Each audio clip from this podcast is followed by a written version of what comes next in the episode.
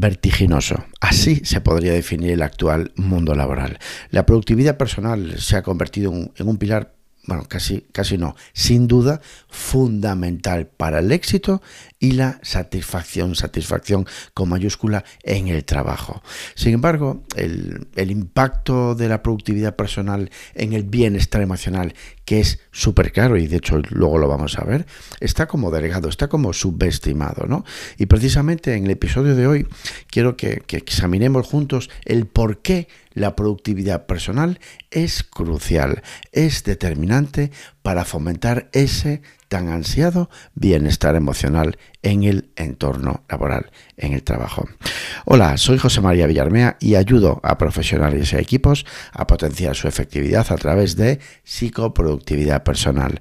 Bienvenidas, bienvenidos al podcast de JM Villarmea. Y como siempre, saludar a nuestro colaborador del podcast, SiteGround, mi proveedor de hosting, que como siempre os dejo abajo en las notas del programa el link directo. SiteGround, seguridad, velocidad ultra rápida y soporte amigable 24/7. Así que un saludote a nuestros colegas y amigos de SiteGround. Empoderamiento y sentido de logro. Cuando las personas, los individuos son, son efectivos en su trabajo, experimentan sin duda un profundo sentido de logro. Es inevitable.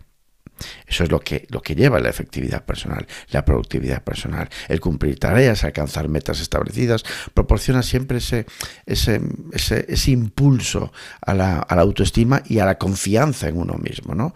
Entonces, lógicamente, se genera un empoderamiento emocional. Y ese empoderamiento emocional es esencial para mantener una actitud positiva y enfrentar desafíos laborales con determinación. Estamos hablando, después de la presentación, igual para no perder perspectiva, de la importancia que tiene la productividad personal para el bienestar emocional. Segundo, reducción del estrés y la ansiedad. Una gestión efectiva del tiempo y la productividad personal nos va a permitir evitar acumulación de tareas pendientes y, lógicamente, y como consecuencia, presión innecesaria.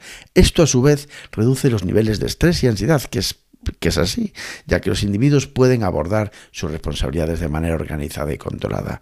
La mente está menos estresada, es más propensa a la atentos, atentas a la creatividad, a la resolución de problemas y a la toma de decisiones ponderadas.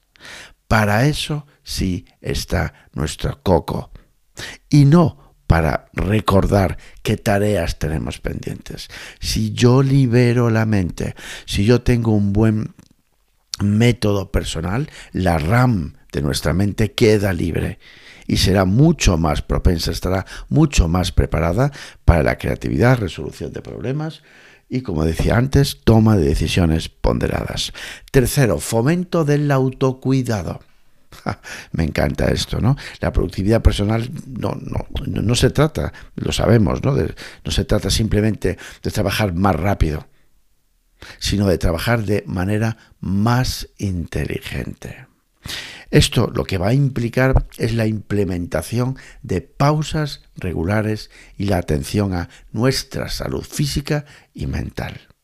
Esa capacidad que tenemos que, implementar de nuestro autocuidado para establecer límites y priorizar en el bienestar personal. Va a contribuir en gran medida a la salud emocional en ese entorno laboral. Sin duda, autocuidado, separar bien la parte personal de la parte laboral y dedicarnos tiempo a nosotros mismos. Eso nos va, eso es muy saludable de nuestro de cara a nuestra salud emocional. Cuatro, impulso de la automotivación y la proactividad. También me encanta, ¿no? Cuando las personas experimentan esa, esa, esa satisfacción, ese, ese bienestar por de ser productivos, se sienten pues pues, pues, más motivados a tomar pues más iniciativas y buscar oportunidades de crecimiento. Es bueno, pues, pues es, es, es, la propia consecuencia de estar motivado, de ser positivo, es todo la rueda esa, ¿no? Esta automotivación impulsa además a ese ciclo positivo que te comento, en el que la persona se siente mucho más comprometido con su trabajo y más dispuesto, atentos, atentas, a asumir responsabilidades adicionales. Automotivación y entrada en el ciclo positivo. Me encanta. Vale, que me vengo arriba. Cinco. Bueno, retomamos empoderamiento, sentido de logro, reducción del estrés y la ansiedad, fomento de la, del autocuidado, impulso de la automotivación y la proactividad y mejora en las relaciones interpersonales, por último, aunque hay mucho más, pero bueno, mejora en las relaciones interpersonales. La productividad personal puede tener un efecto positivo en las relaciones con los colegas, con los superiores incluso, claro que sí. Cuando uno cumple con sus responsabilidades de, de, manera efectiva, Concho demuestra esa confiabilidad y contribuye a un mejor ambiente de trabajo, a un ambiente de trabajo de manera positiva. Esto va a fomentar relaciones laborales más amigables, más satisfactorias, más en armonía, más armoniosas, creo que se dice, ¿verdad?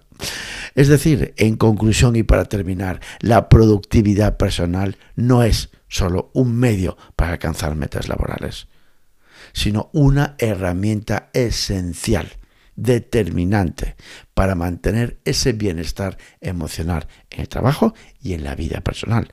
Ojo, Empoderamos al individuo, reduce el estrés y fomenta el autocuidado. Es impepinable. Es indudable que la productividad personal en el trabajo está directamente relacionada, está intrínsecamente ligada al bienestar emocional de las personas, sin duda. Gracias por estar al otro lado. Ya sabes dónde puedes encontrarme en mi campamento base en jmvillarmea.com y en LinkedIn por mi propio nombre, José María Villarmea. Así que nada, abur.